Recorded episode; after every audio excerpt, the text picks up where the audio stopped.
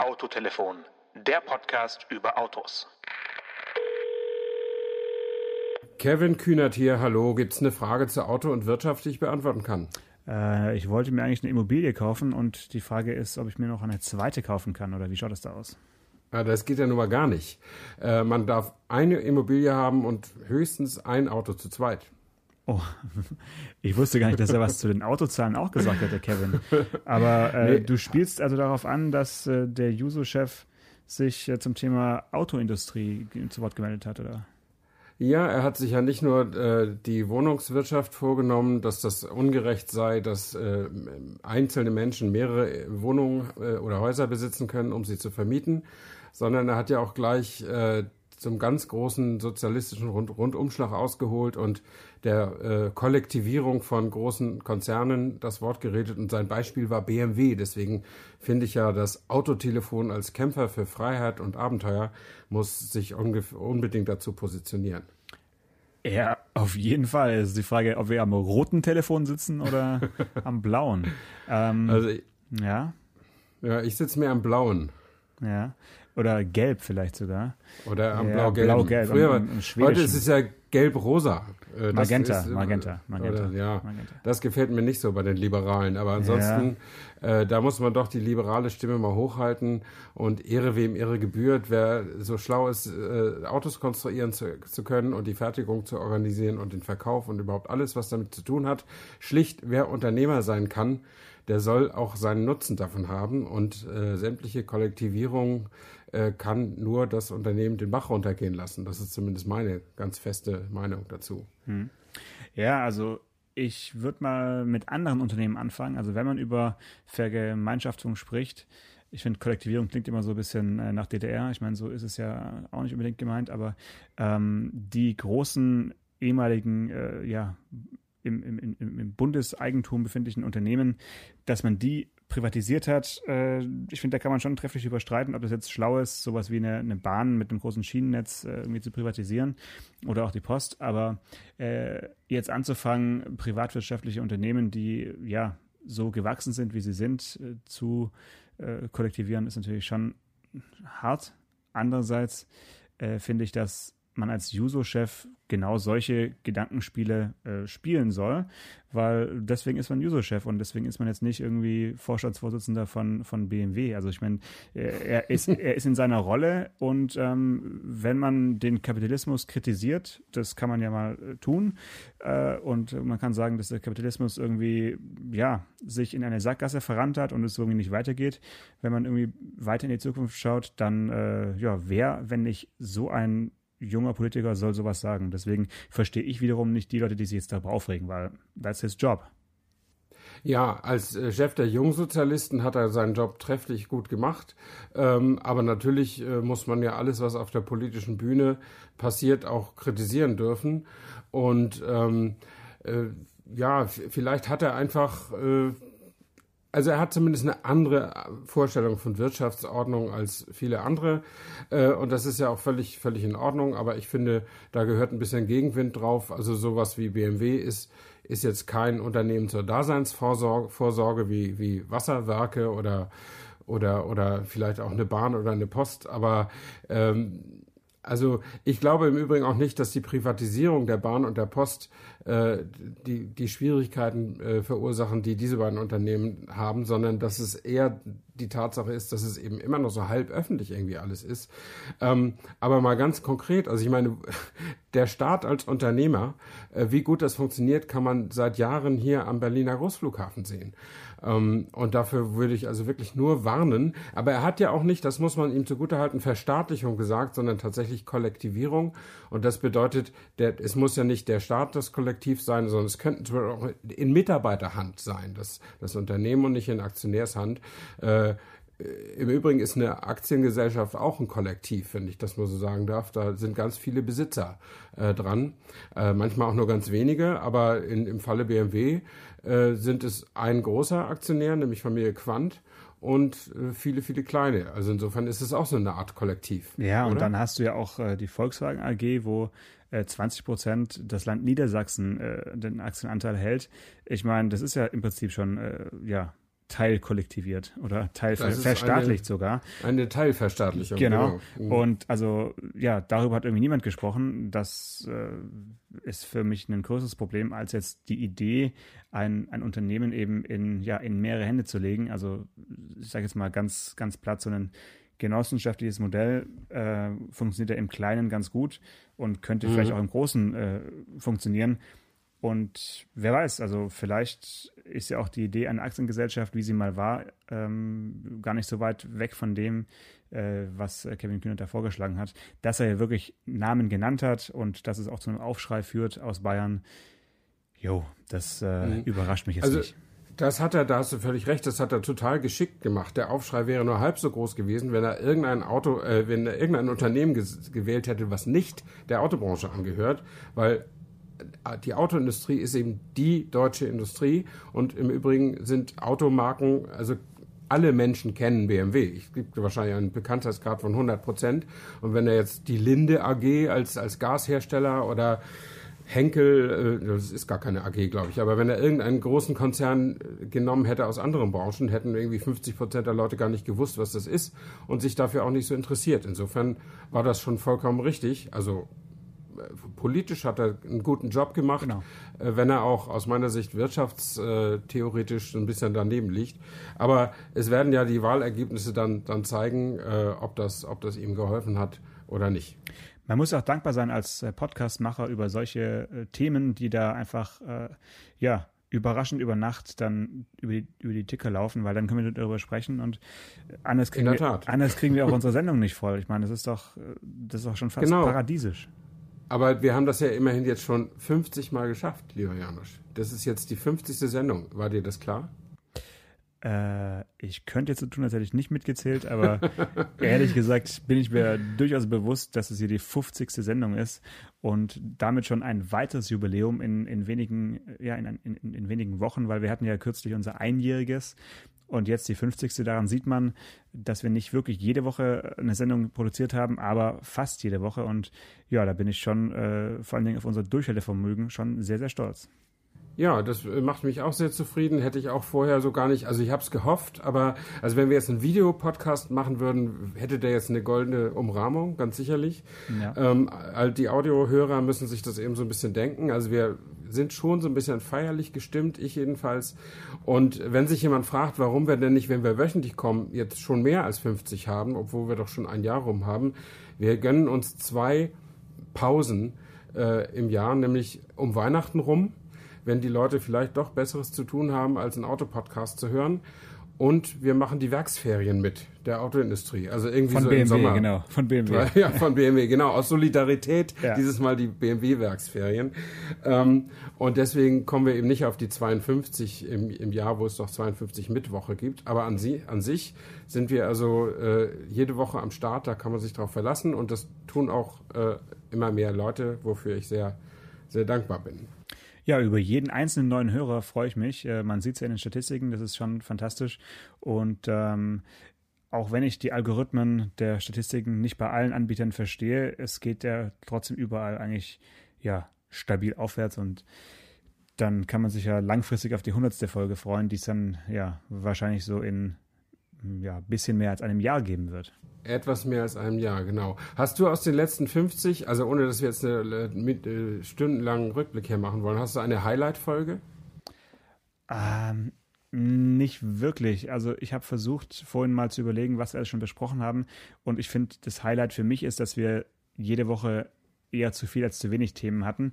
Und ähm, was ich natürlich mag, ist, wenn, wenn wir es schaffen, so eine monothematische Folge tatsächlich voll zu kriegen, die am Ende nicht irgendwie langweilig wird, sondern wenn wir uns wirklich eine halbe Stunde über ein Thema äh, so unterhalten können, dass wir da irgendwie Pro und Contra und uns so ein bisschen reiben, das finde ich schon immer, ja, so, das sind, sind die angenehmsten Folgen, wobei ich die mit ja, mehreren kleineren Themen auch schön finde, weil wir eben ja halbwegs aktuell erscheinen und wöchentlich kommen. Deswegen können wir uns das ja auch leisten, diesen Luxus. Mhm. Also was, äh, was ich finde, was man beobachten kann, ähm, dass wir eben angefangen haben mit monothematischen Folgen, oder zumindest war das unser Vorsatz, weil wir immer vorher gedacht haben, wir müssen ja uns irgendwas ausdenken, was wir machen. Ähm, und wir haben so am Anfang, ich sag mal so in den ersten 10 bis 20 Folgen viele grundsätzliche Fragen erörtert. ist SUV-Fahren gut oder schlecht?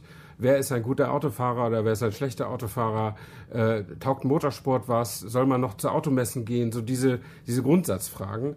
Und da habe ich dann anfangs gedacht, Mensch, wie, wie kriegen wir dann vielleicht nach drei Jahren immer noch solche Grundsatzfragen zusammen?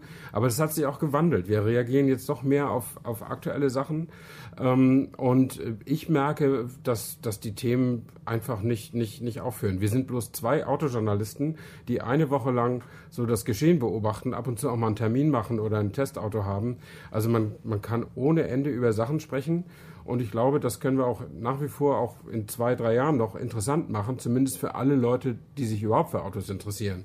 Also ich kenne auch ein paar Leute, die das äh, hören aus Freundschaft zu mir, ähm, die sich aber gar nicht äh, für Autos interessieren. Die finden manche Sachen ein bisschen nicht so interessant, aber dann erlaube ich ihnen auch nicht zu hören. Hauptsache, sie laden es runter. das ist sowieso das Wichtigste. Ja. Genau. Also ich meine, das ist wie bei Schriftstellern.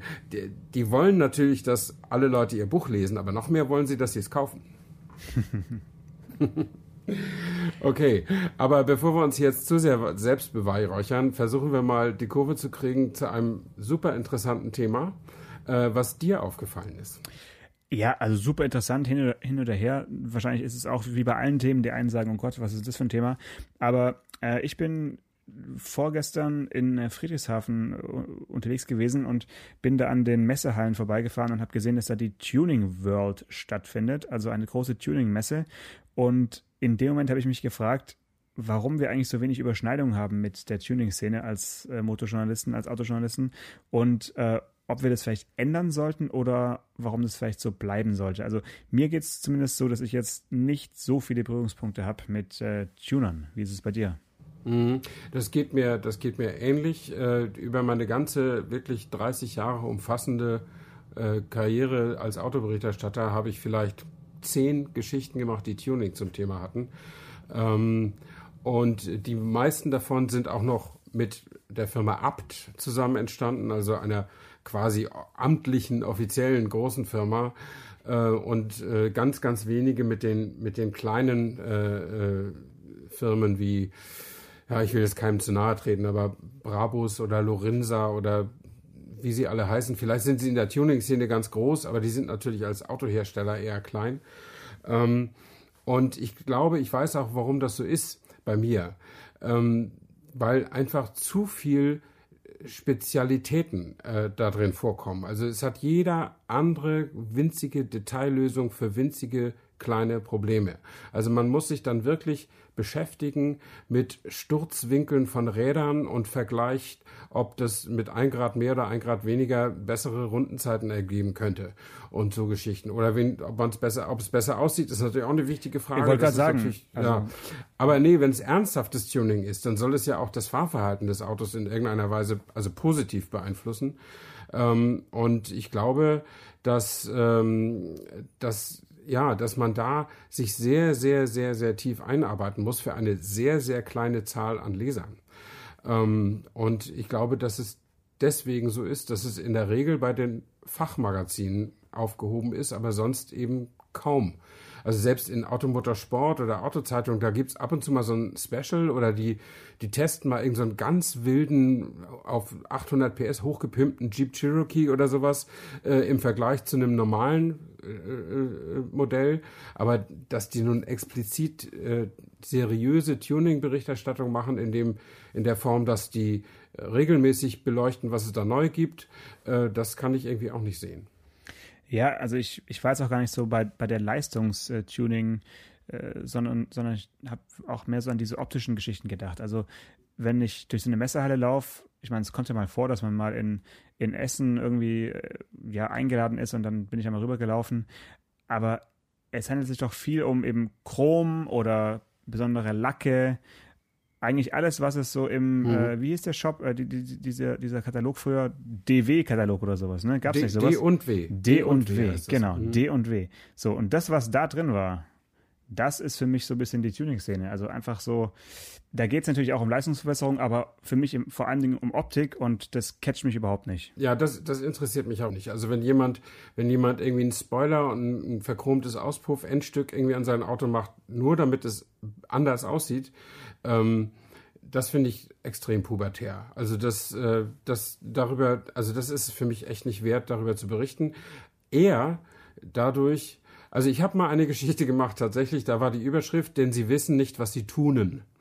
Ähm, und das, das ging, ging darum, dass, dass die meisten Leute mit optischem Tuning die Autos einfach verderben. Ähm, ganz egal, ob es jetzt irgendwelche 20-jährigen Fans sind, die sich den diese verchromten Teile vom Mund absparen und die da in der Eigenregie dran machen oder ob es einfach irgendwelche Tuning-Firmen sind, die sagen, okay, jetzt nehme ich mal einen Porsche oder jetzt nehme ich mal einen Mercedes und jetzt legen wir den tiefer und dann machen wir noch einen Spoiler ein bisschen breiter und die Felgen ein bisschen größer und dann sieht er bestimmt besser aus. Nein, das Gegenteil ist der Fall. Der, der Designprozess äh, beim Serienautomobilhersteller ist so ausgefeilt und so sorgfältig und durchläuft so viele Stufen, dass am Ende gar nichts anderes rauskommen kann als ein optimales Ergebnis. Es muss nicht jeder schön finden, das neue Auto. Aber wenn man da noch jetzt was dran setzt, wie ein Spoiler oder die Räder noch mal einen Tick größer macht, dann geht das alles aus den Proportionen und aus der Form. Und äh, das wissen diese Tuning-Fans nur nicht. Meinst du wirklich, dass sie das nicht wissen oder haben die einfach einen anderen Geschmack? Die haben auch einen anderen Geschmack. Also die nehmen darauf natürlich keine Rücksicht. Ich meine, es gibt ja auch Leute, die bestellen was im Restaurant und wenn es dann kommt, nehmen sie als erstes den Salzstreuer. Ja gut, aber Salzfans gibt's halt. Also ja, Moment, aber die, die achten gar nicht auf die Gesamtkomposition. Das ist ihnen scheißegal. Sie wissen, dass da noch ordentlich Salz oder Geschmack äh, drauf muss äh, aus, auf ihre Art. Und so ähnlich ist das mit diesem Optik-Tuning. Also ich meine, die Hersteller gehen ja auch. Also große Räder ist vielleicht ein falsches Beispiel gewesen, weil du kriegst ja auch bei, bei den Herstellern jetzt oft äh, viel, also zu große, 16, viel zu große Ja, wenn es 16 Zoll Basismodell hat, dann kriegst du oft bis 19 Zoll äh, auch, noch, auch noch Felgen im, im Serienangebot. Ähm, das liegt natürlich daran, dass auch die Designer ihre Autos immer mit großen Rädern zeichnen, weil das einfach toll aussieht. Ähm, aber es ist dann irgendwann, äh, ja, große Räder sind vielleicht doch aber wieder ein gutes Beispiel, weil große Räder bedingen äh, flache Reifen. Und das versaut dir aber noch sämtlichen Restfahrkomfort, den du noch erwarten kannst.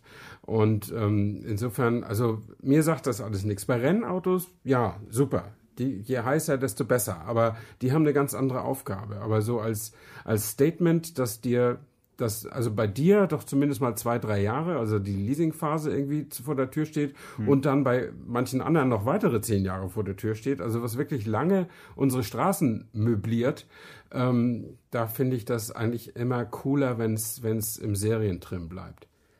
Hm. Also ich finde halt auch diese ganze Szene ominös und finde es aber spannend und würde da vielleicht mal ein bisschen recherchieren und auch mal ein bisschen, äh, ja, mich ein bisschen vorwagen und vielleicht sogar bekomme ich ja mal ein paar Stimmen äh, vors Mikrofon, dass uns da mal ja richtige Kenner erklären können, was es eben ausmacht. Und ich denke auch an die Mädels, also da habe ich dann ein paar so, na, wie man sich das vorstellt, also Klischee 3000 und die lassen sich da aufstellen zur Miss Tuning World 2019 und äh, ja, was, was, was geht darin vor? Also das ist so anachronistisch, das glaubt dann kein Mensch. Also wenn ich es nicht gesehen hätte, ja, unfassbar. Und trotzdem machen die es irgendwie freiwillig. Und warum, würde ich gerne herausfinden. Ja, dann, dann mach das doch mal vor allen Dingen in, in, in Ton und Bild mit den, mit den Mädels natürlich. Nein, Stefan, wir machen einen Podcast und keinen Videopodcast. okay. Ähm, ja, aber das mit den Mädels äh, verstehe ich schon, weil es gibt eine besondere Sorte Frauen, die lieben Schönheitswettbewerbe. Und das ist denen letztlich egal, ob sie Miss Tuning World sind oder Miss Hamburg. Ähm, sie machen da mit. Ja, aber die Instagram-Profile, die es ja heute gibt, die es ja früher eben nicht gab, äh, mhm. äh, die zeigen schon, dass sie dann eben nicht nur für diese Wettbewerbe sich da äh, irgendwie hübsch machen, sondern dass sie auch ihren ja ihre Freizeit vor irgendwelchen getunten Autos verbringen. Das so, ist schon okay. so eine richtige Kombination aus Frauen und Autos, wie man sie ja sonst nur aus dem D&W-Katalog kannte. Also das ist, das ist eigentlich unfassbar. Ja, dann muss man vielleicht doch zugestehen, dass auch der D&W-Katalog ein Medium ist, was die Wirklichkeit abgebildet hat. Zumindest einen kleinen Teil der Wirklichkeit. Ich meine, das wird es immer geben. Auch wenn es anachronistisch ist. Ich meine, äh, wir haben es ja auch schon mal thematisiert, glaube ich, auf den Automessen, die wir früher besucht haben, stand an jedem äh, VW Polo Diesel irgendwo ein Mädel. Und heute stehen die eigentlich nur noch bei Lamborghini. Ja, wenn überhaupt. Es ist ja, ja. nahe, also Gen 0 ge gegangen. Und, ähm, ja. Aber bei den Tunern, Bei den Tunern sind sie offensichtlich halt noch, aber mir fehlt da tatsächlich die, die Erfahrung von Tuningmessen. Ich war vielleicht einmal auf dieser Essen Motorshow ähm, und äh, da, da, kann ich auch nur Klischee reden. Also du warst, du bist ja auch jetzt in Friedrichshafen dran vorbeigefahren, du warst nicht da, ne? Genau, aber ja. das hat schon gereicht. Da saßen dann eben auch teilweise zwei, drei Mädels in so einem tiefer gelegten äh, ah, ja. Polo oder Golf, also ja, und, und fuhren dahin und total schick gemacht. Also das ist ja, eine Szene, komm, lass uns einfach da jetzt einen Punkt dran machen und sagen, wir, fahren, da, wir fahren da mal hin demnächst, entweder nach Essen oder nach Friedrichshafen mhm. und dann äh, wissen wir mehr und können dann auch unseren Hörern ein bisschen erzählen und Hörerinnen, warum es eine gute Idee ist, in die Tuning-Szene einzutauchen. Ja, ja. Also ich meine, wir müssen vielleicht nur eins sagen, damit uns nicht zu viele Shitstürme hier, wie ist, heißt das eigentlich Shitstorms oder Shitstürme? Shitstürme. Äh, Shitstürme äh, erwischen. Mhm. Ähm, es gibt ja, und ich glaube, das kann man auch trennen, äh, eine Sonderform des Tunings ist ja Customizing. Also wenn man sich sein Auto wirklich quasi, wenn man eigentlich nur noch die Bodenplatte nimmt äh, und äh, die Zulassungsnummer oder die Fahrgestellnummer und sich quasi so ein eigenes Fahrzeug daraus baut. Also Klassiker ja. sind ja so die Hot Rods, die die Amerikaner gerne bauen aus irgendwelchen Fahrgestellen der 30er Jahre. Äh, davor habe ich gewissen Respekt. Das hat, äh, das hat, äh, das ist was Cooles, das hat was Mechanisches, das hat was Archaisches, wo, wo die Männer halt mit, mit ihren schweren Werkzeugen in die Garage gehen, Flanellhemden tragen und so lange daran arbeiten, bis der die 500 Meter am schnellsten fährt äh, oder so. Das, das finde ich schon, das finde ich nicht schlecht. Ich würde es auch nicht machen, aber das würde ich ein bisschen trennen von diesem Poser-Tuning, äh, was es da gibt. Und vielleicht noch eine letzte Bemerkung. Es gibt ja eine Menge Fachzeitschriften über Tuning. Mhm. In Flames oder wie die alle heißen. Ähm, da gucke ich von Zeit zu Zeit, vielleicht alle zwei Jahre, gucke ich mal in eine rein. Und das ist, das sind wirklich ja keine journalistischen Produkte, wie man das so normalerweise äh, sehen würde, erwarten würde. Das sind Fanmagazine.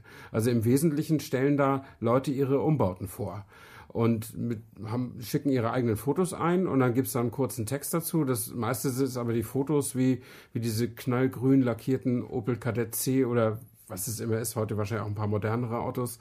Ähm, und Fuchsschwänze, Felgen, Chrom, alles mögliche, Lack und Leder. Und manchmal ist auch die hübsche Freundin dabei. Das äh, kann man dann auch sehen. Das ist, äh, das ist so wie, wie, wie, wie Hardrock-Magazine, die auch keinen Journalismus treiben, sondern nur den, äh, ergeben, lauschen, was die, was die Bassisten von, von der verehrten Band so von sich geben, äh, um das dann Wort für Wort nachzudrucken. Ähm, das ist so, Fanzine heißt, glaube ich, diese journalistische Kategorie, ne? Fanmagazin. Genau, da gibt's ja hm. bald auch für Autotelefon dann ein Fanzine. ja, unbedingt. Ich, ich höre sie schon mit den Druckaufträgen rascheln hier. Ja, die, die, es werden extra Druckmaschinen neu gekauft, genau. Genau, genau. Ja, ja, wie kriegen wir jetzt den, den Übergang hin? Pass auf. Ich habe äh, hier noch eine Preismeldung, die ich noch loswerden wollte. Okay. Wir haben ja zuletzt mal über den Jaguar I-Pace gesprochen. Da kennst du den Preis auswendig.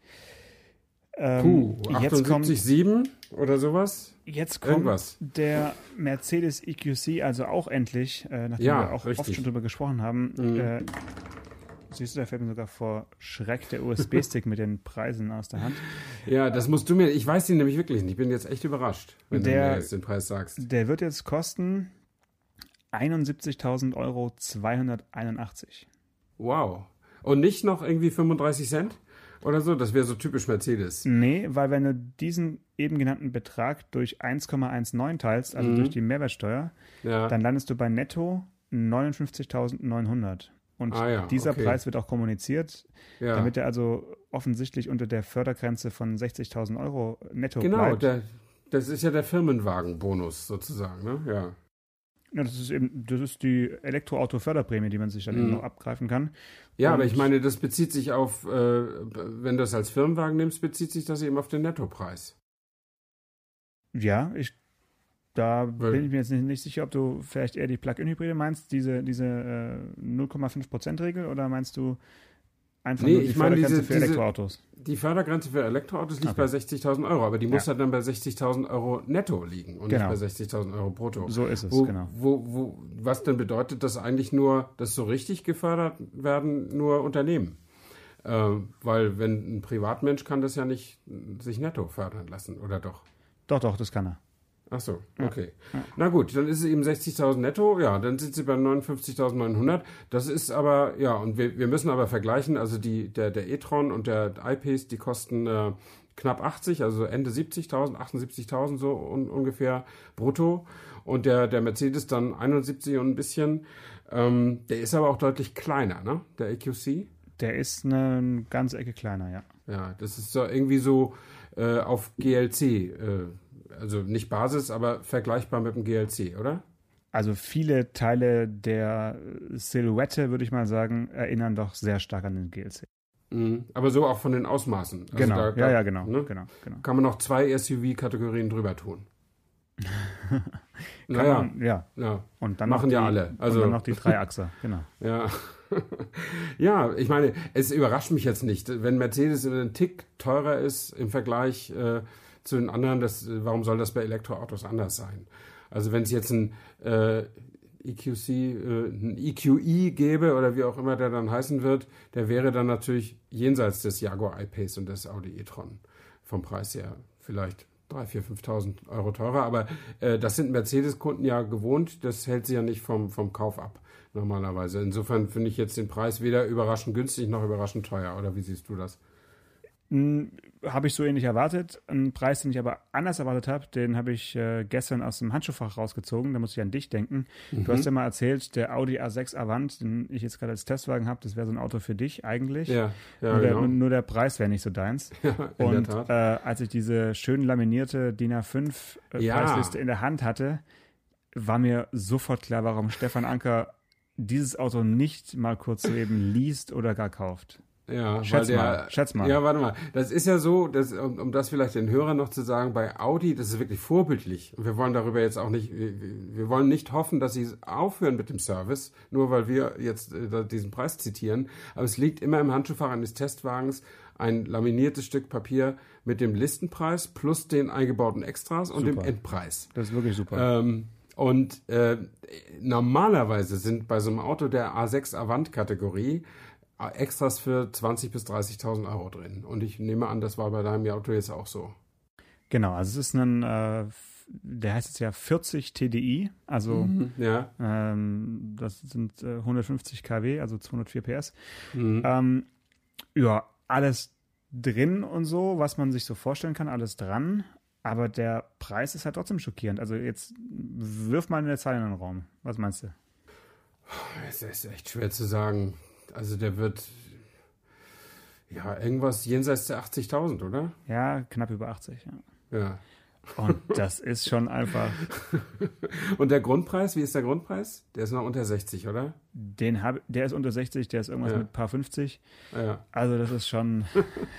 ja, aber ich meine, ich kann es auch, anfangs habe ich immer gedacht, boah, das geht ja wohl gar nicht und so, aber andererseits ist es natürlich auch so, dass sie die Extras da in die Testwagen einbauen, nicht nur um uns zu verwöhnen, äh, sondern um uns natürlich auch die neuen Technologien, die sie erfunden haben, Assistenzsysteme und was es da sonst alles gibt, äh, damit wir die auch mal in Aktion sehen können und nicht nur äh, lesen darüber. Insofern, äh, und ich meine, wenn da, keine Ahnung, wenn da jetzt ein Nachtsichtgerät drin ist oder ein Head-Up-Display und so, das kostet halt alles. Ne?